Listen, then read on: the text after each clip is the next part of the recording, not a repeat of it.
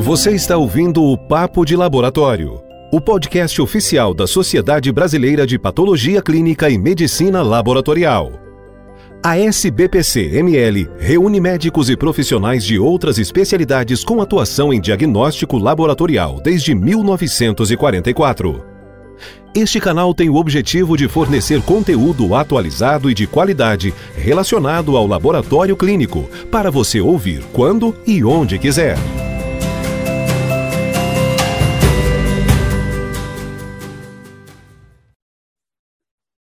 Olá, eu sou a doutora Annelise Wengerkevix Lopes, eu sou médica patologista clínica e diretora de comunicação é, da Sociedade Brasileira de Patologia Clínica e Medicina Laboratorial neste biênio de 2022-2023. É, estamos de volta agora na nossa segunda temporada do nosso Papo de Laboratório e nós trazemos hoje um tema cuja data mundial de conscientização se, se celebra nessa semana, na verdade, no dia 29 de fevereiro, que esse ano uh, não houve. E é um ano, um, dia que não houve, porque essa é uma data rara, né? É e é justamente a data de conscientização para as doenças raras, que é o tema da nossa conversa de hoje. E eu tenho a honra de receber aqui hoje, com imensa satisfação, a professora Magda Carneiro Sampaio, que é nossa convidada ilustre, professora titular do Departamento de Pediatria da Faculdade de Medicina da Universidade de São Paulo, responsável pelo Programa de Doenças Raras do HC da FM USP, e junto com ela, nossa querida patologista clínica, Natasha, que é recordista de audiência nos seus canais digitais e também é, recordista aqui no nosso podcast. Ambas compõem a Câmara Técnica de Doenças Raras do CFM e a doutora Natasha hoje está na coordenação dessa Câmara Técnica. Então, eu dou as boas-vindas a vocês, nossas convidadas. Muito obrigada, muito obrigada. É um prazer estar aqui. Eu que tenho assim um imenso prazer de estar aqui com a minha grande e eterna, muito amada professora Magda, e com a maior patologista clínica do Brasil. A gente fala, professora, que ela é a maior e eu sou a menor. Eu tenho 1,51m e Anne tem, é mulherão, de 1,80m. 1,80m. Então, que fica legal, bem engraçado nós duas juntas. Mas é um prazer estar aqui discutindo esse assunto tão importante e que nesse mês de fevereiro, em especial, a gente fala muito, a gente discute muito, a gente leva esse assunto muito para a população, tendo em vista aí que esses raros são muitos e a gente precisa estar Isso. junto deles e a gente precisa divulgar, a gente precisa, como médico, como pediatra que somos, como patologistas clínicos, levar esse conhecimento para que essas crianças, para que essas pessoas possam ser melhor assistidas. Bom, para a gente começar a nossa conversa, então, né, professora Magda, esse termo doenças raras não é um termo assim muito específico, né? Então, a senhora pode nos ajudar a entender qual que é o conceito de uma doença rara? Olha, o conceito de doença rara é simplesmente a frequência da doença na população. Então, não implica em nenhuma doença especial, muito pelo contrário, são muitas doenças diferentes. Se estima hoje que cerca de 8 mil doenças diferentes já tenham sido identificadas dentro desse grupo de doenças raras. Eu gosto muito do, do conceito, ou melhor, do consenso da comunidade europeia que considera uma doença rara quando ela é presente em uma pessoa, ou, quer dizer, uma em, dois, uma em duas mil ou menos. Então, uma em duas mil ou menos. O nosso Ministério da Saúde adota o conceito da Organização Mundial da Saúde, que é 65 em cada 100 mil, que dá muito próximo, dá 1,3 em cada 2 mil. Então, é muito próximo. Então, é, acho que é, é fácil de lembrar. Um em cada dois mil. Por exemplo, muita gente pergunta: o síndrome de Down é uma doença rara? Não, porque a maioria das doenças raras são de etiologia genética. Não, o síndrome de Down não é uma, é uma doença genética, né, como todos nós sabemos, mas não é rara. Por quê? Porque cada nasce aproximadamente um em cada 700, 600, 700 recém-nascidos, um deles tem síndrome de Down. Então, não é uma doença rara, certo? Então, é uma doença genética, mas não é uma doença rara. Então, o conceito é puramente de frequência populacional. Agora, tem outros países, por exemplo, os Estados Unidos, eles já consideram a frequência na população deles. Mas eu acho que para a gente não esquecer esse, esse eu não sei o que, é que Natasha acha mas, acha, mas eu acho muito fácil, né? Fácil para a pessoa ter pelo menos um, digamos, uma ideia bem concreta, né? Natasha, você quer comentar? Então, professor, eu concordo com a senhora, né? Eu acho que esse conceito aí de uma para cada duas mil ou 65 para cada 100 mil é um, é um número que expressa bem a definição de doença uhum. rara. E a gente sabe que só no Brasil estima-se aí que se, existam cerca de 12 milhões, 12 milhões de pessoas afetadas aí por doenças raras e que no mundo esse número chega a 300 milhões de pessoas, né? Então, realmente, como a senhora muito bem falou aqui na nossa conversa informal antes de começar, os raros são muitos, né? Somos raros, mas somos muitos. Então, é, daí a importância da gente estar aqui discutindo. E, e assim, uh, como ela tem essa, essa definição aí basicamente por frequência, então significa que qualquer doença de baixa frequência na população ela pode ser classificada como uma doença rara, ou essas doenças que a gente trata como doenças raras, na verdade, têm outras características em comum? Não, elas não têm características em comum. Elas são doenças muito diversas, muito, muito diversas.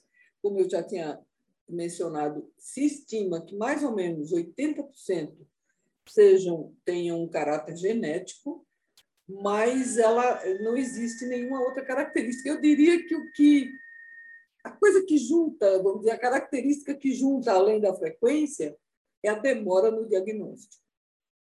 Né? A demora no diagnóstico, isso realmente é o que é uma, a maior Uma fazer um ponto em comum, né? Um ponto em comum, exatamente. É. A demora no diagnóstico, o sofrimento das pessoas, né? Porque tem doenças raras que não são graves, né? Nem todas são graves, mas muitas são. São graves, incapacitantes e o mais sério, que vão progredindo, né? Se não for feito, não for realizado o diagnóstico e tomada alguma medida, digamos, é, profilática, terapêutica ou, ou de reabilitação. reabilitação. É, exatamente. Mas então, pode ser muita, pode ser muita, muitas, né, Natasha? Pode São ser muitas, né? É. A gente agrupar essas doenças assim para tentar entender como é que elas se comportam, como a professora Magda muito bem falou, 80% delas são de natureza genética, mas a gente tem 20% delas aí que entra aí das doenças hematológicas, doenças renais, as doenças alérgicas, os, uh, as doenças imunológicas, os erros inatos de metabolismo, quer dizer, elas é, é, um grupo muito heterogêneo de doenças, mas que tem Exatamente. algo em comum. Então, a primeira coisa, elas têm baixa frequência na população, que é esse número aí que a gente começou no, o nosso podcast falando, né? Uma para cada dois mil, 1,3 para cada dois mil tal. Outra coisa, a demora no diagnóstico. Isso. Então, isso também é um outro ponto que costuma ser comum a essas doenças e que costuma levar aí a um sofrimento muito grande da família, da pessoa uh, com a doença. São todas elas, na imensa maioria das vezes, doenças crônicas, doenças progressivas, doenças uhum. incapacitantes, né? E como a professora também muito bem falou, existe uma involução do desenvolvimento neuropsicomotor, então, na, em algumas delas, né? Não, obviamente não são em todas. Então, a importância de se fazer o diagnóstico precoce, de se instituir medidas terapêuticas quando aplicável ou medidas de reabilitação faz muita diferença na vida dessas. A gente fala criança, né? Mas na verdade é. dessas pessoas, né? Porque a gente é pediatra. Provavelmente poucas opções terapêuticas também, né? Por conta da raridade, da baixo investimento e muitos casos aí em ter opções terapêuticas. É, realmente a maior parte das doenças não tem terapêutica, né? Aliás, tenta se desenvolver, mas obviamente não existe grande interesse de laboratórios de desenvolver, digamos, medicações para doenças raras. O que na realidade está mudando? Inclusive são chamadas de drogas órfãs e, de forma geral, o preço é elevadíssimo. Agora, existe, assim, o, o fundamental, como a Natasha disse muito bem, é fazer o diagnóstico, né? E eu ainda lembraria, além da doença digamos, progredir em muitos casos e, e tornar digamos, a qualidade de vida e, e as sequelas irreversíveis, existem muitas situações em que são doenças letais, né? Por exemplo, um grupo de doenças que eu me interesso e particularmente estou mais envolvida, que são os erros inatos da imunidade, antes chamados de imunodeficiências primárias. Oh, isso é importante. É. Isso é importante que a professora Magda falou, aí, gente? Ó, mudou o nome, não se fala mais em imunodeficiências, né? Agora a gente chama de erros inatos da imunidade. Exatamente, exatamente. Por quê? Porque se viu que não é só a suscetibilidade às infecções, não é? E que, ao contrário, existem muitos erros inatos com um fenótipo completamente diferente, erros inatos da imunidade, com um fenótipo completamente diferente de autoimunidade, o grupo enorme das chamadas doenças autoinflamatórias, né? Então, eles não têm, muitas nem têm suscetibilidade aumentada às infecções. Então, há uns três anos atrás, houve a, a proposta que ganha cada vez mais espaço de trocar por esse nome mais abrangente, erros inatos da imunidade. E aí eu gostaria de voltando ao que a Natasha estava colocando, é que nesse caso, os casos, as formas mais graves, as crianças podem ir a óbito e óbito cedo e às vezes fica sem diagnóstico, né? sem diagnóstico e sem a oportunidade de fazer um aconselhamento genético para a família. Né? Bom, é, são doenças raras, mas é, vocês podem trazer para a gente qual que é o tamanho desse problema aí no Brasil, o tamanho desse problema no mundo, porque já está bastante claro pelas falas de vocês que as doenças é que são raras, né? Mas os pacientes como um todo, eles não são raros, eles são comuns, frequentes.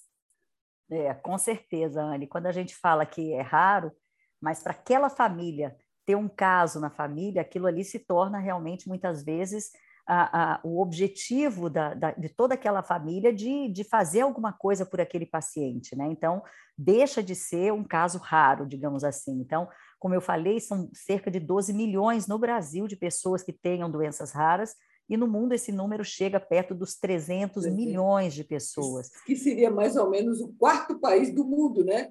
Exatamente. Mais, é, mais, de 300 milhões tem a China, a Índia e os Estados Unidos. Só, né? Exatamente. Seria o quarto país em termos de população se a gente considerar colocá-los todos juntos, né? Daria para fazer o quarto país mais populoso do também, mundo. né, Natasha? Provavelmente, né? É. é, na realidade, desculpe, é, é, eu não sei se é, o, o, que esses cálculos é, são estimativas, não é? Estimativas. É, e são estimativas, sobretudo, com base em estudos na França, que a população é muito bem estudada e eles mostram que entre 5 e 6% das pessoas têm doenças raras. Né? Mas você está certa, e novas doenças estão aparecendo, né? Eu preciso contar o meu caso, né? Posso contar? Claro. Eu fui, pois é, eu tive um diagnóstico, tenho uma doença rara. E tive o diagnóstico aos 60 e poucos anos, né? Eu tive um não posso dizer nem que foi um câncer, eu tive um diagnóstico de uma lesão maligna, né, por esses exames de, de rotina. E nesse momento eu fiz uma radioterapia e foi um, eu tive uma reação enorme, assim, uma vasculite, e, e, e, foi descoberto que eu tenho uma deficiência parcial do, do, C4, do quarto componente do sistema complemento. E é uma coisa congênita, não é? E então nunca tinha tido rara, raríssima, raríssima, raríssima, não é? Então, vejam, quer dizer, o raro pode ser como povos, não digo nem que são muitos povos da, da costa é, oeste da África, né? principalmente hoje, onde é Angola e Benin, né? mesmo Nigéria, esses, essas, essas pessoas foram forçadas, né? uma migração forçada, mas os genes estão conosco aqui, nós somos é, é, esse país maravilhoso, culturalmente tão rico, e um dos componentes é nossa música, né? extraordinária, nossa alegria, né? isso é. é mas, obviamente, também existe genes, não é? Característicos, por exemplo, é esse gene que leva à doença falciforme, a anemia falciforme, que tem a vantagem, em alguns lugares, de dar resistência à malária. Então, é por isso que esse gene se perpetua, é. né? E isso é me outra... faz pensar, isso, desculpa, Natasha, isso me faz pensar que dentre as doenças raras, então, algumas são, podem ser privilegiadas ainda em termos né, de ocorrência e de serem mais estudadas, enquanto outras provavelmente são bem bastante negligenciadas, né? Outra coisa também, né, professora, que é muito interessante, que a senhora sempre lembra, são os casos de xeroderma pigmentoso, por exemplo, que tem Isso. ali no, no, interior ali de, de, de, Goiás, em Recanto das Araras, na zona rural de uma de Faina, lá fica a 250 quilômetros de Goiânia, é a cidade do mundo que mais tem xeroderma pigmentoso, para você ter uma ideia. Então, dado a alta prevalência de casamentos consanguíneos, então, isso também é, faz com que a gente tenha aí essa, essa ideia de que existam lugares que têm alta prevalência de doença rara. Então, quando você pergunta como é que, como é que isso se distribui, então a distribuição também pode ter esses clusters, né? que no Brasil tem e no mundo todo tem essas, esses estudos mostrando. Então, essa pergunta é muito interessante. Existe um exemplo muito claro, inclusive, de uma das doenças detectadas no teste do pezinho, ou seja, na triagem neonatal, que tem uma frequência diferente. Ela é rara no sul e não é rara no nordeste. Essa é a doença falciforme, também conhecida como anemia falciforme. Então, no, no nordeste, é, considerando as cidades que, onde foram onde foi feita a pesquisa, que é fundamentalmente Recife, de onde eu nasci, né? e Salvador, dá aproximadamente a frequência de um em cada mil recém-nascidos. Então, não é nada rara. Em compensação, no Sul, sim, aí é uma doença rara. A anemia falciforme é uma doença rara. Isso por quê? Porque essa doença é uma doença, é, o, o a, é uma doença monogênica, né? E é uma doença que é uma fundamentalmente é, mais frequente nos afrodescendentes, né? Todos nós sabemos que nós nordestinos somos uma grande mistura, não é, de é, dos tupis, né, do, dos indígenas locais, né, a população original. Depois vieram os, os ibéricos, os portugueses, e depois houve a imigração forçada de africanos, fundamentalmente da costa oeste, não é? da África, principalmente de onde hoje é Angola, Benin, né? são é sangue do nosso sangue, não é? E então essa doença dá é, essa, digamos, essa mutação dá uma certa resistência à, à malária. Então isso traz vantagem. Então nós temos esse exemplo muito claro. Não é rara no Nordeste, é rara no Sul, né? Então, e sempre triada no teste do pezinho oferecido, inclusive, é o teste oferecido pelo SUS. Então, é um teste universal. É, uma outra doença também, Anne, falando aí desses lugares onde tem mais doença rara do que outros, como a professora Magda muito bem colocou, do, da questão da anemia falciforme, a gente tem aí casos de xeroderma pigmentoso, por exemplo, aqui no Brasil, num vilarejo próximo ali de próximo não, 250 quilômetros de, de Goiânia, tem um, um, um, lugar onde existe aí a maior concentração de indivíduos com xeroderma pigmentoso do mundo. Uhum. São, são 17 pessoas, se não me falha a memória, que têm xeroderma pigmentoso nessa cidade. Então, é, é um projeto que chama Projeto Araras, né, que é na, nessa, nesse, nesse lugar, né, no Recanto das Araras, que é na zona rural de Faina, em Goiás. Então, dada aí a alta consanguinidade das pessoas, então casamento entre parentes, entre primos, faz com que essas doenças então se manifestem. Então, existe aí essa distribuição dessas doenças raras aí no mundo. A gente tem clusters, né, professora, clusters, dessas doenças. Exatamente, exatamente. Isso, isso é um ponto importantíssimo que Natasha abordou. Então, grande parte dessas doenças tem um caráter de transmissão chamado de autossômico recessivo, né? Então, você precisa ter os dois genes afetados para que se manifeste a questão, o problema, né? Então, obviamente, a, a, digamos, a chance de uma criança receber dois genes afetados é quando os pais são consanguíneos, né?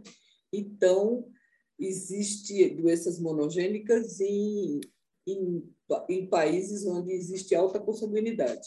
Por exemplo, no norte da África, no Oriente Médio. Então, existe uma grande concentração, que se chama muitas vezes de, de clusters de determinadas doenças. No Brasil, é muito interessante, isso foi estudado é, há alguns poucos anos, e é interessante porque os, os clusters são muito no Nordeste brasileiro, né, onde existe, sem, nenhuma, sem nenhum julgamento de valores, existe uma certa cultura de casamentos consanguíneos. Então, ou então em localidades pequenas, como a Natasha muito bem falou, do, xeroderma pigmentoso, ou seja, as pessoas são, têm os mesmos troncos, né? E terminam e termina acontecendo exatamente essa situação do xeroderma pigmentoso, que é uma doença raríssima, se você considerar como um todo, mas lá não é rara, né? porque, pelo contrário, e é muito interessante, né, Natasha, a gente contar que é uma colega nossa muito querida, Sulamita Chayub, né, que é uma dermatologista que fez o diagnóstico e que tem uma colaboração muito boa com o professor Carlos Menck, que é da USP e que é, faz tem publicação disso, exatamente, fantástico. É, é, essas associações são muito importantes, né? Quer dizer, ter um bom clínico com um bom olho para pensar e o laboratório apoiando para chegar ao diagnóstico e poder, inclusive, fazer um aconselhamento a essas pessoas. Então, no Brasil, o Brasil não é um país com alta consanguinidade. Existe uma cultura maior de casamento entre primos no Nordeste, ou existia, né? Mas a verdade é que existe uma consanguinidade maior e maior concentração de doenças autossômicas recessivas. É, Bom, vocês já falaram bastante aí sobre as desigualdades do Brasil, como a gente encontra situações diferentes, né? Mas no cuidado do paciente, na assistência também, isso é muito importante no Brasil, né? A, essa oferta de cuidado. E a professora Magda, ela lidera um centro de excelência, né? Para esse tipo de condição, onde tem especialistas aí atentos para fazer esse tipo de diagnóstico. Mas, em termos de políticas públicas, o que, que existe é, de incentivo aí para diagnóstico e suporte terapêutico para esse tipo de doença?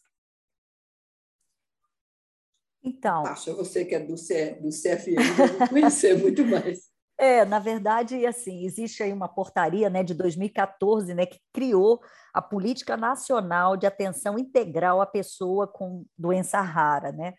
E essa é, foi a primeira grande a, a, o primeiro grande avanço em termos de política pública no nosso país. Né? E essa, essa portaria é a portaria 199, de 30 de janeiro de 2014.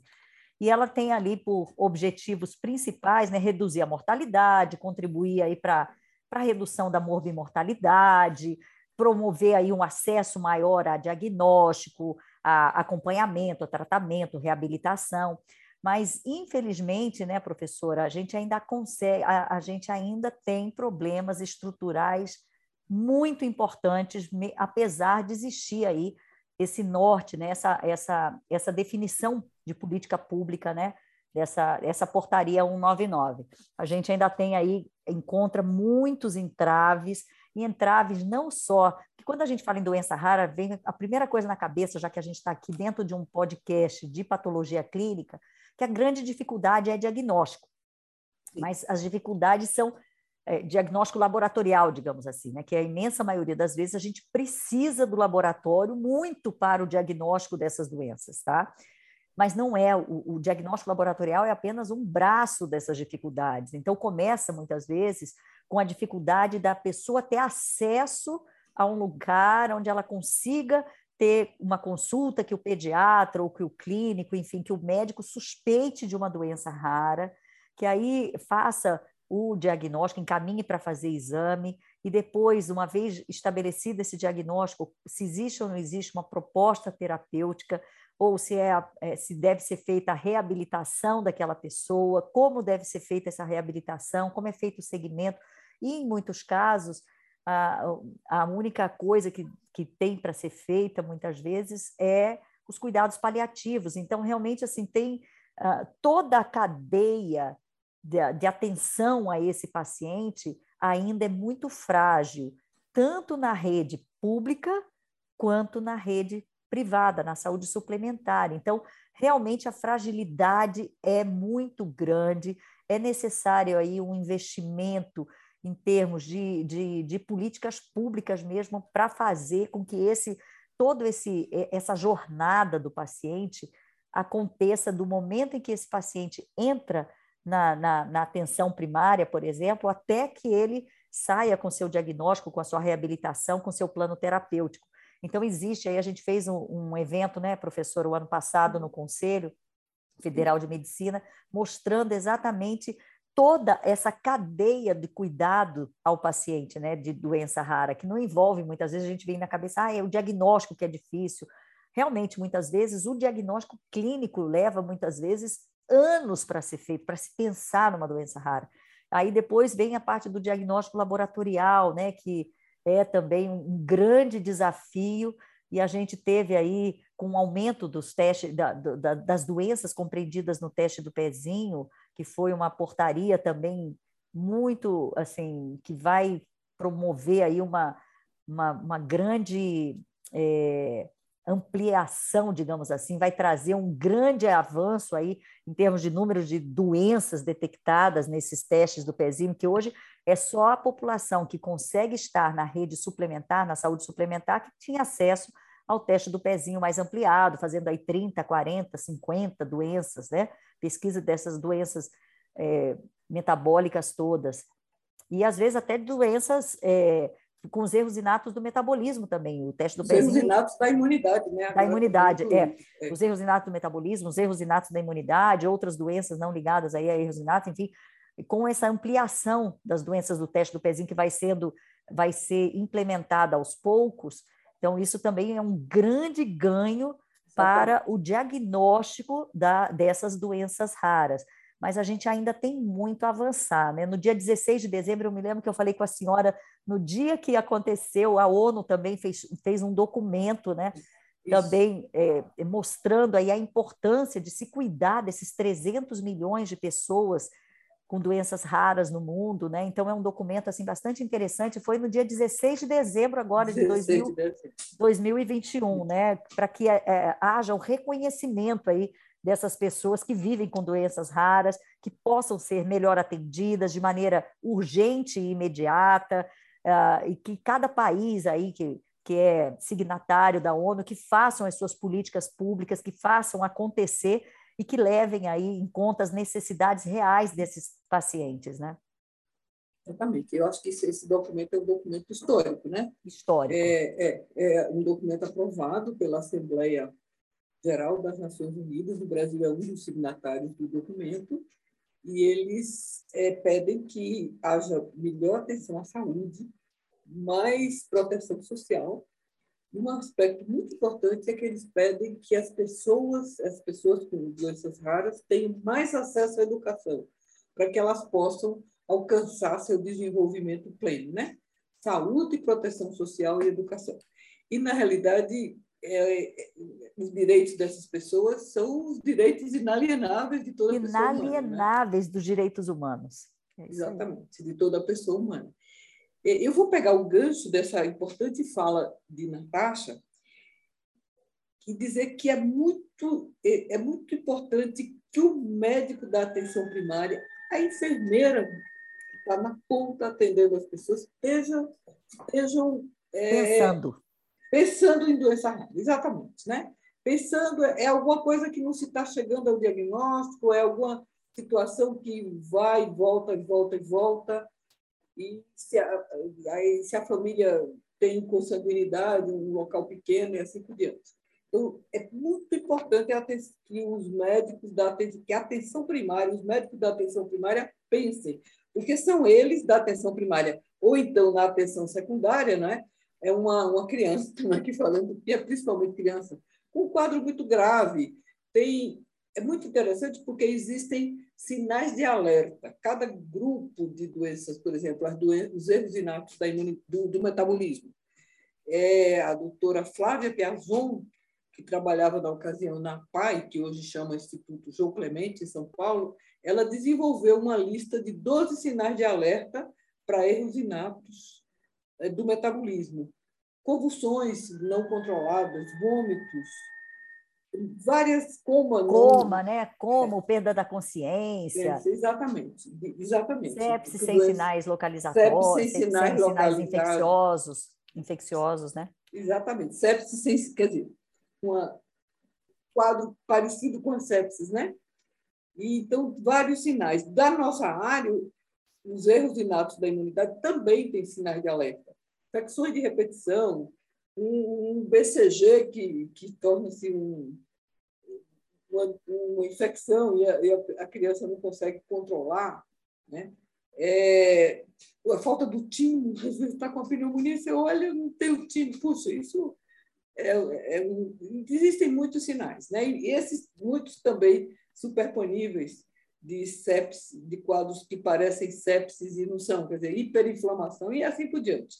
Então, é muito importante que os médicos da atenção primária e da atenção secundária tenham essa, essa ideia de que existem, né? existem crianças, principalmente crianças com doenças que não são triviais. Né?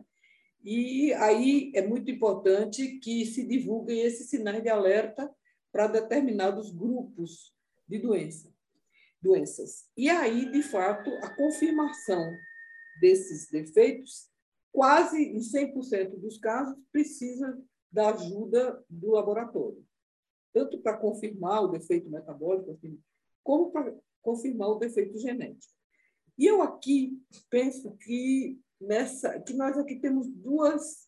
Eu estou falando agora do projeto que a Natasha conhece, me convidou para falar, projeto Dora, que é doenças raras, né?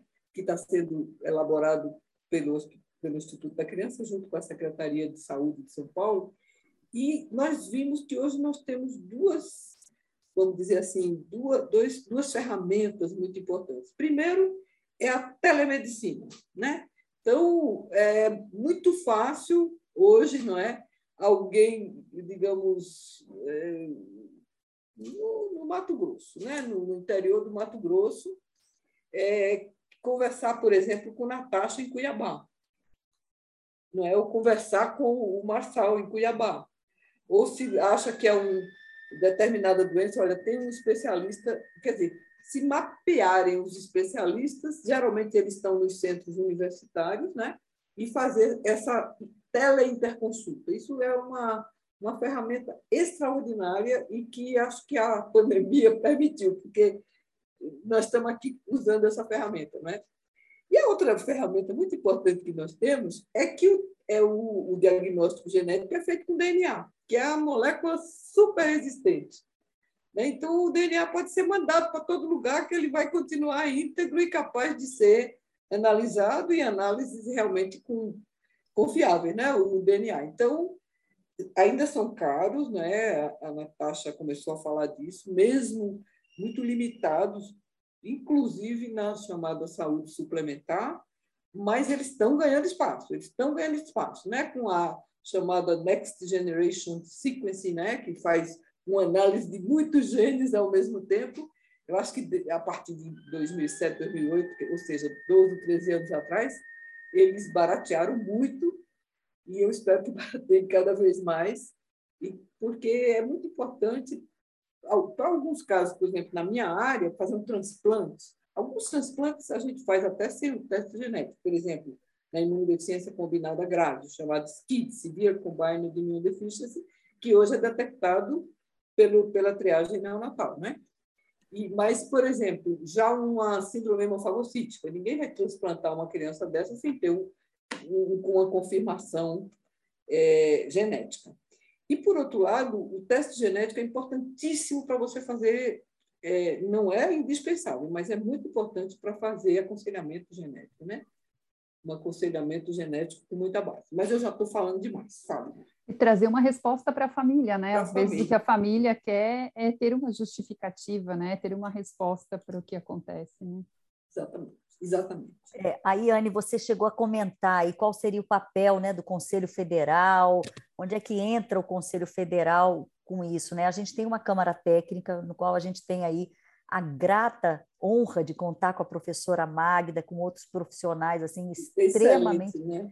excelentes, as pessoas assim geneticistas, neurologistas, uh, uh, reumatologistas, fisiatras, né? fisiatras, exatamente. A gente tem lá a professora Lina Mara, a Mariana, né, que são pessoas assim extremamente pela primeira vez, né, os fisiatras, né, que é, fazem a reabilitação. A convidou muita gente assim uma câmara técnica bem eclética, né? É, e na verdade porque a gente tinha ali muito muitos geneticistas, né, e aí realmente é ampliando esse leque do, do, do, do, do médico que assiste do ponto de vista clínico, o laboratório, o, rea, o reabilitador, quer dizer, tudo isso faz com que realmente toda a, a, a sequência que esse paciente é, passa, a jornada dele seja muito mais vista, né?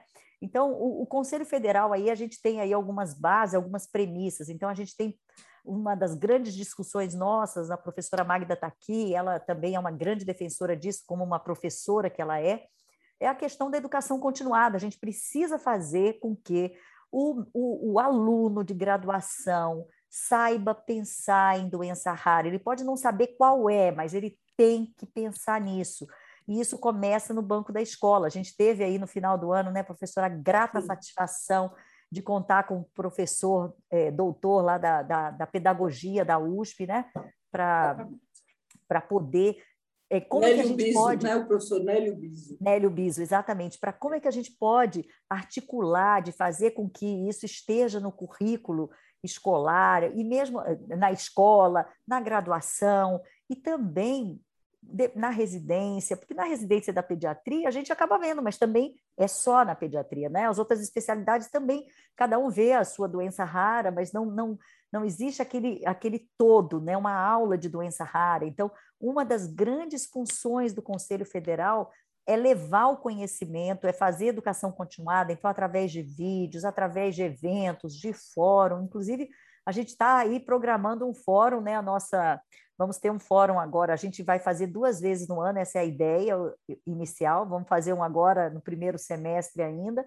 E o ano passado a gente fez um da, da jornada do paciente com, com, com doença rara, então é um momento extremamente rico, onde todas as especialidades ali discutem o, o, as suas maiores dúvidas, as suas ansiedades, as suas maiores dores, e, e isso, obviamente, quando muitas cabeças estão ali juntas pensando, a, a, as ideias são muito melhores e acabam fluindo. O que é problema um, né, para uma especialidade já foi para outra, e aí essa troca de experiências é, é, um, é um momento extremamente rico.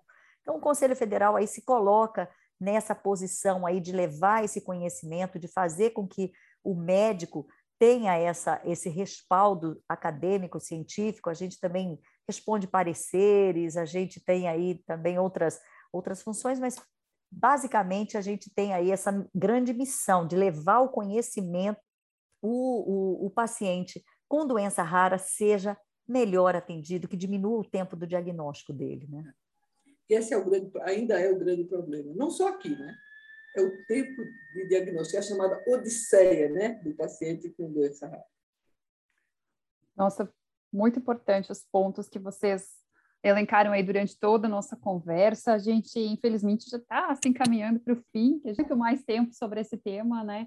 É, mas, de qualquer maneira, é, esse podcast está voltado aí para profissionais de laboratório, para estudantes, e aí eu queria deixar, então, mais uma oportunidade para vocês passarem uma mensagem final, é, principalmente sobre a contribuição do laboratório, né? Então, vocês uh, sabem que a gente é escutado aí por todos os cantos do país, tem laboratórios com mais recursos, com menos recursos diagnósticos. Então, se vocês pudessem deixar uma mensagem final aí de conscientização para o profissional de laboratório, o papel dele, como ele pode contribuir melhor nessa causa tão importante eu queria, eu queria fazer um spoiler, não sei se é possível, mas é, é, é, o laboratório é extremamente importante. Né? Acho que a maioria dessas doenças, você, algumas talvez dermatológicas, até se faça diagnóstico só da clínica, mas quase todas é, você vai precisar do laboratório para fazer algumas avaliações, algumas análises funcionais e, e a parte genética, né? que é fundamental, porque, como nós vimos, 80% dessas doenças são genéticas de várias naturezas. Existem é, alterações de estrutura cromossômica, trissomias, por exemplo, deleções, né? por exemplo, a síndrome de, de George, né? que é uma deleção humana mais comum, né? É, levando cardiopatia, ausência ou timos muito pequenos, hiperparatiroidismo é uma deleção não, de, não detectada por cariótipo, enfim. Mas o laboratório é fundamental. Mas eu vou fazer um spoiler. É, na faixa eu, junto com o nosso querido professor Alberto Duarte e o nosso também muito querido Nairo, doutor Nairo Sumita, nós estamos no final da organização de um livro, a Medicina Laboratorial para o Pediatra. Então, nós achamos que é muito importante que o clínico tenha boas noções, né? ele saiba do que o laboratório pode dar e também das limitações que o laboratório tem. Né? Então, nós foi um grande desafio, porque não é um livro de técnicas, não é um livro para quem trabalha em laboratório, para especialistas em patologia clínica. É um livro para o pediatra, onde a grande, a grande atenção é para a interpretação, para quando as, as indicações da solicitação e a interpretação dos exames. Então, a gente, nós estamos esperando que maio, junho, por aí, nós tenhamos esse livro é, da editora Manoli para oferecer para os nossos colegas pediatras. Né? Então, era esse meu spoiler, mas É, com relação ao laboratório, o laboratório é um braço extremamente importante para, como a professora muito bem colocou, são poucas as doenças raras que não vão precisar do laboratório para o diagnóstico, né? Então, o que, que, eu, que, que eu recomendaria, né, se eu tivesse que falar, olha, vamos lá, é estar aí, o laboratório estar aí na ponta, tentando sempre ter as metodologias mais modernas, com, com inovação, usando cada vez volumes de sangue menor para expoliar menos as nossas crianças, que isso também é uma luta, né, professora Magda? Isso, isso. Que a gente vem aí há anos lutando para que haja uma reengenharia dos tubos, reengenharia de todo o processo dentro do núcleo técnico para diminuir ah, o volume de sangue.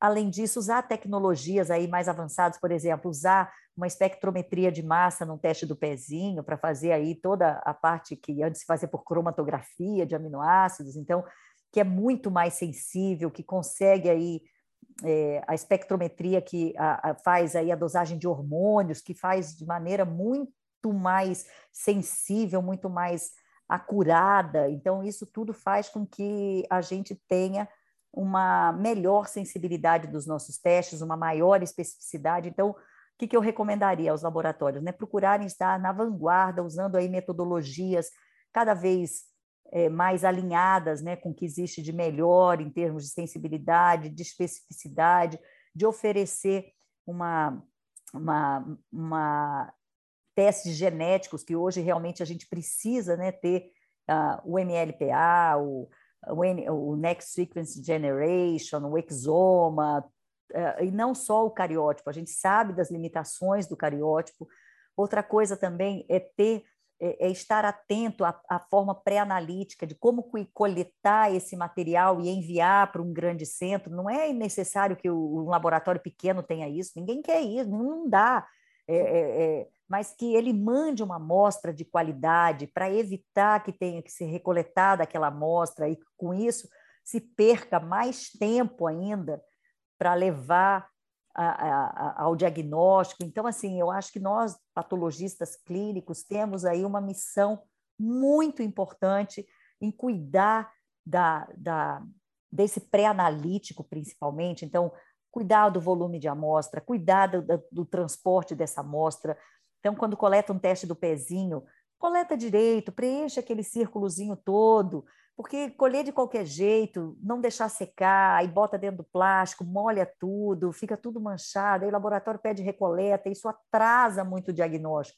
O teste do pezinho chama assim porque pode coletar numa punção do pé, não precisa ter a habilidade de colher do sangue eh, venoso de uma criança, de um bebê, colhe do pezinho para facilitar, para ter um material de boa qualidade para que a gente possa fazer o diagnóstico mais precocemente possível. E às vezes a gente vê teste do pezinho que leva dois, três meses para a mãe poder ter o resultado. E isso realmente causa um atraso muito grande.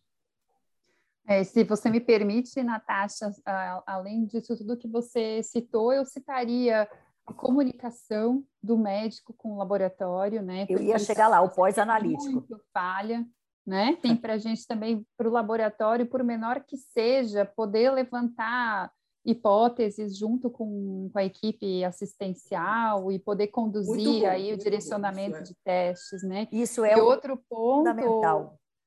E outro ponto é pedir ajuda, né? porque a gente sabe que essas doenças elas são conhecidas por poucos especialistas, né? Grande parte delas são poucos especialistas que têm condição de ter a suspeita, de pensar naquilo, porque para pensar precisa conhecer, né? Precisa ter estudado. Para conhecer tem que estudar, tem que ser apresentado para aquilo, perfeito. Então Eu... é suspeitar e procurar ajuda, até por conta do que a professora Magda citou muito bem, que as fronteiras aí elas foram bem encurtadas com a questão da telemedicina.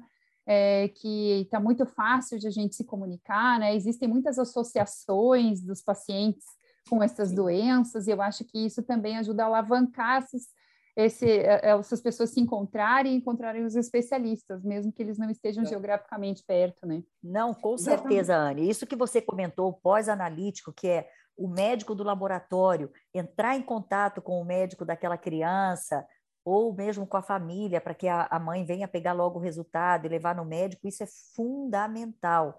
Então, isso tem que existir, todo teste do pezinho alterado, seja na rede pública ou seja na saúde suplementar, teria que existir aí um fluxo de comunicação para aquela mãe buscar logo o seu resultado, porque isso faz diferença na vida daquela família, daquela criança.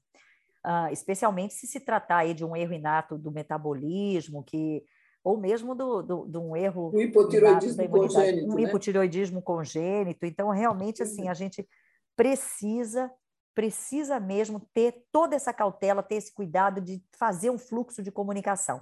E outra coisa que você também reforçou é, é, é entrar em contato com quem mais vê isso. Então, a gente tem aí o Instituto da Criança, tem lá no Rio Grande do Sul, Hospital de Clínicas lá no Rio Grande do Sim, Sul. É um então, grande centro, né? Um grande centro de, de, de estudar essas doenças raras, dos erros inatos de metabolismo.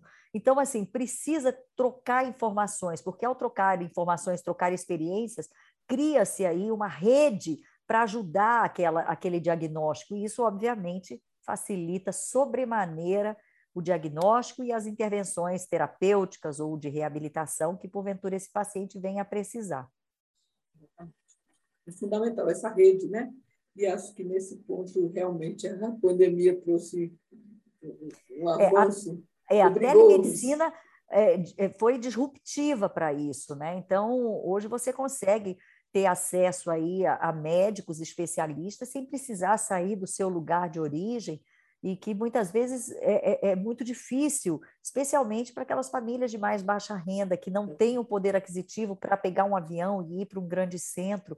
Então, isso realmente é, democratizou, socializou e, e tornou. A gente precisa tornar essa, essas doenças mais inclusivas. A gente precisa trazê-la para a gente.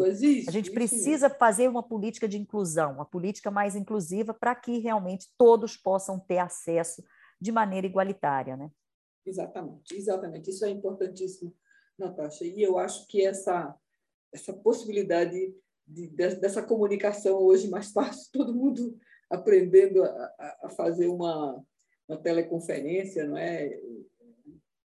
Isso é muito. Você pode até mostrar o paciente, né? O, ele, o paciente está lá com o médico, seu médico assistente, ele pode chamar um especialista, porque eu repito, são centros universitários que têm os grandes estudiosos em alguns grupos de doença. Olha, mostra, os pacientes têm isso, tem isso. Olha, pode ser isso, pode ser isso. Colha tal exame, tal outro. É, isso é fundamental, gente. É, isso é, claro, tudo com a permissão da família, claro. Mas é, isso, isso é fundamental, né? Fundamental. Bom, então eu agradeço muito a, a, presença das nossas convidadas de hoje, tanta contribuição aí. É, acho que nem precisa parabenizar tanto vocês aí por toda a dedicação da vida de vocês por essas doenças raras. Eu tenho certeza que vocês devem ter feito diferença é, em muitas famílias, né? E no ensino aí de muita gente, vocês têm treinado muita gente ao longo do caminho aí com, com, com potencial para para virar um pouquinho a condição das pessoas que têm tanta dificuldade, né? Então, agradeço também pela contribuição e aqui com o nosso programa, com o nosso podcast, para que a gente possa difundir um pouquinho mais o conhecimento sobre essa doença. E para quem está nos escutando, se você deseja saber mais sobre esse assunto mesmo, ou sobre outros temas relacionados ao laboratório clínico, acompanhe o nosso podcast e também a nossa plataforma de ensino à distância no site da SBPC. E eu espero vocês no nosso próximo episódio. Muito obrigada.